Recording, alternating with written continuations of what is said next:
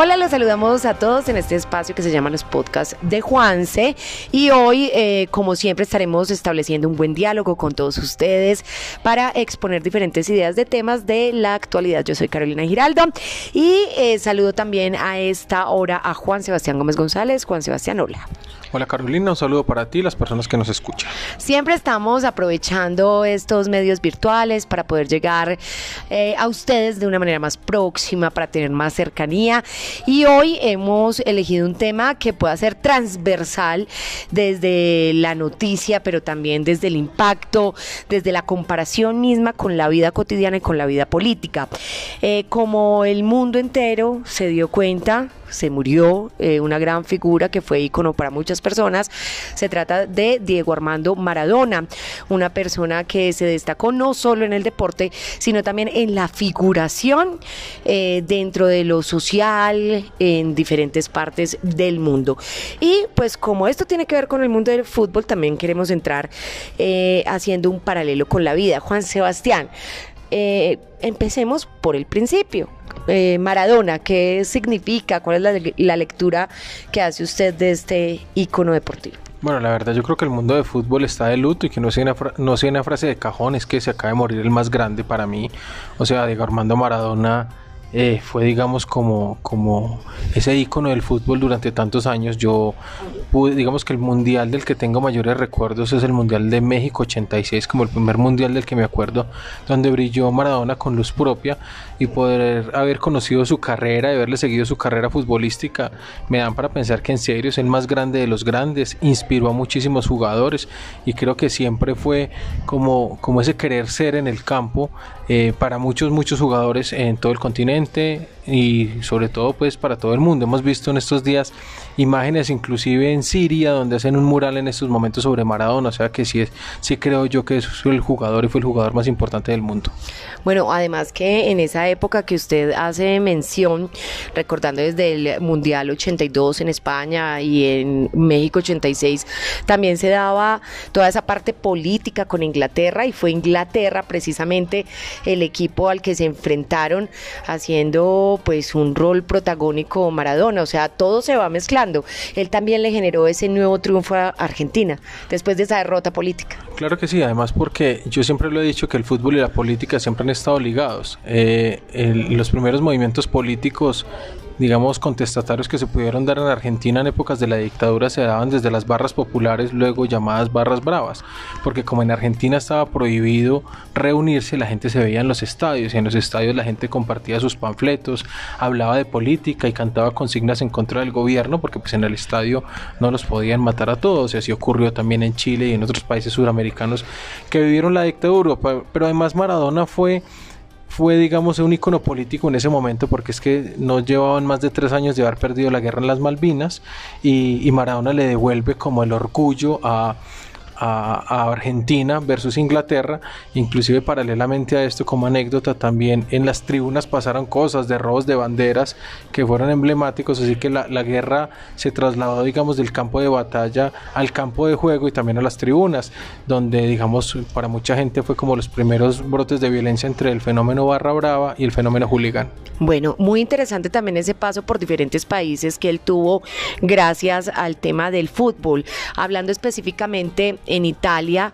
pues se da también eh, esa nueva unión o nuevamente esa unión de la política y el deporte, siendo una figura no solo que se iba a ver a los estadios, sino fuera de ellos, e incluso con episodios con la mafia. No, claro, o sea, digamos que, que Maradona ya por fuera del campo, quizás por fuera del campo da mucho más de qué hablar que, en el mismo campo de juego.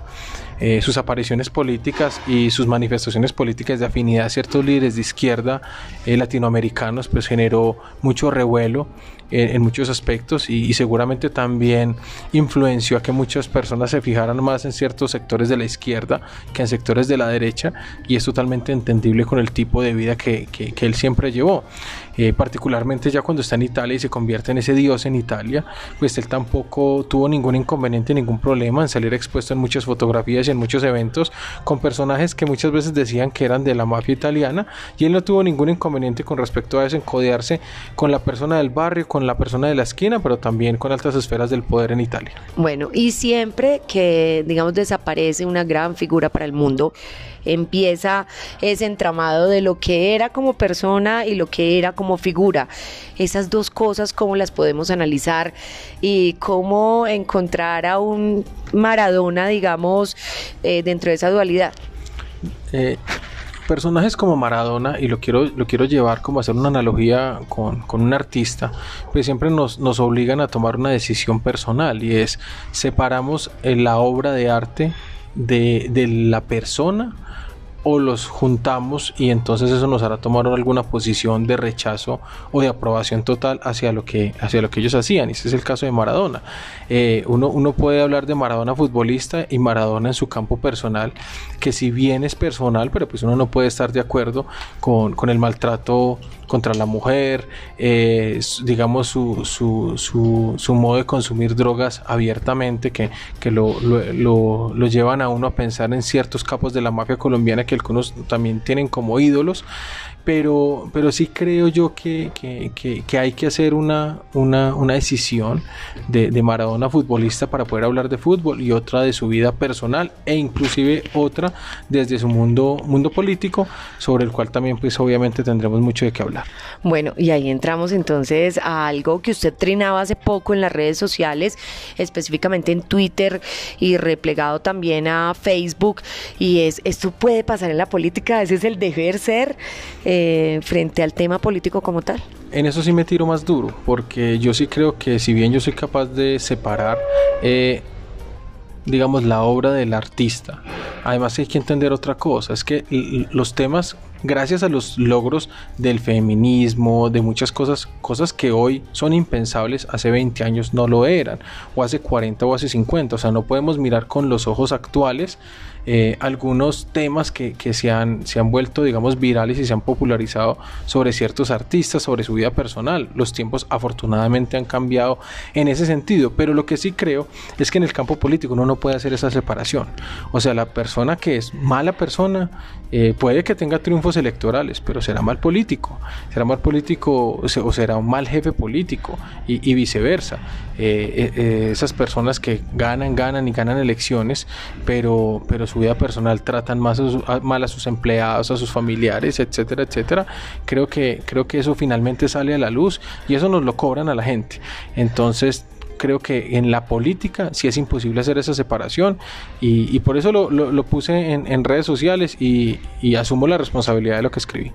Bueno, y precisamente a veces es eh, mala persona también en cómo se trata el contendor. Esto hay que entenderlo frente a una idea que usted maneja muy bien y es que uno no debe ir al ser humano como tal en ese tipo de contiendas. No, claro, yo siempre he dicho, eh, suave con las personas, duro con el problema, pero además normalmente siempre me, refiero a, a, a los otros actores políticos como rivales, no como enemigos, porque creo que nos dedicamos a la misma profesión, tenemos es que estimular a que la gente eh, entienda la política, se vincule a ella desde la orilla en la que esté, pero el hecho de que alguien no vote por mí no se convierte en un enemigo. Eh, esa política de, el que no está conmigo está contra mí, yo creo que está mandada a recoger, por eso hay que seguir buscando espacios de convergencia, espacios de diálogo, donde seguramente encontraremos con cada uno de los actores políticos un punto de convergencia. Bueno, y siguiendo la comparación, pues que no se dé mucha mano de Dios también en las elecciones, ¿no?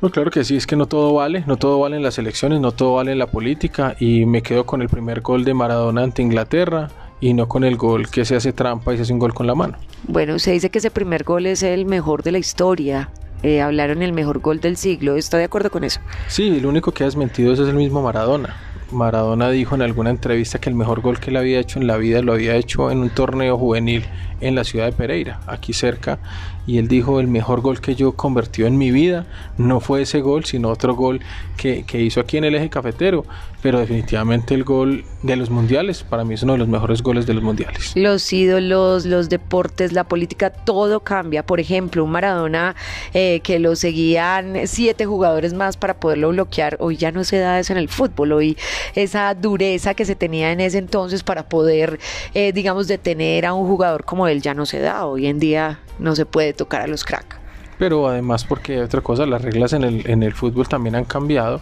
pero también el estilo y el tipo de jugador ha cambiado. O sea, es que Maradona es una persona que venía de un barrio totalmente popular, que se hizo a pulso, o sea, no era, no era un jugador de laboratorio en el que era evidente que no se demoraba más peinándose antes de salir al campo que calentando. Entonces el tipo de jugador ha cambiado también, hoy vemos el jugador más preocupado por la selfie que muchas veces por lo que le pasa en el campo, el jugador eh, que, que, que no se quiere ganar la Copa del Mundo sino un Oscar por sus actuaciones en el campo de juego tirándose al piso cada que algún jugador lo mira feo. Yo creo que el fútbol también en eso ha cambiado, pero, pero digamos sobre esa humanidad y, sobre los muchos cuestionamientos que pueden surgir en torno a Diego Armando Maradona, también hay que decirlo que, que, el, el, barrio en el que él nació, en Villaflorito, en Buenos Aires, eh, él hizo muchísimo trabajo social por su barrio. A uno le narraban que, que Maradona pavimentó el barrio, le llevó alcantarillado al barrio y por eso también es un ídolo social, porque él, dicen que él nunca olvidó de dónde nació. Bueno, muy bien, muchísimas gracias por estas historias y por este recuento y esperamos que hablar precisamente de este gran jugador pues eh, permita mantener en la memoria a esas personas que por X o Y motivo han podido figurar. No, claro que sí, por ahí hay una unión muy chévere de Maradona con Mano Chao. Mano Chao fue a grabar una canción dedicada a Maradona, le contaron a Maradona, Maradona llegó en medio de su humildad y su desparpajo y terminaron haciendo el video juntos. Bueno, más historias y buenas historias para que lo busquemos también en las redes sociales que por ahí está circulando precisamente, además de un documental muy interesante que está asociado a esa canción también de Manu Chao. Así que a todos ustedes muchas gracias por estar pendientes, por estar conectados. Eh, seguimos en la conversación, seguimos en el diálogo, en la generación de este proyecto, donde seguramente todos tenemos un buen espacio. Les agradecemos por estar con nosotros. Recuerden, estos son los podcasts de Juanse y nos vemos en un próximo capítulo. Este es el primer episodio de un una nueva temporada, esta vez la número 5.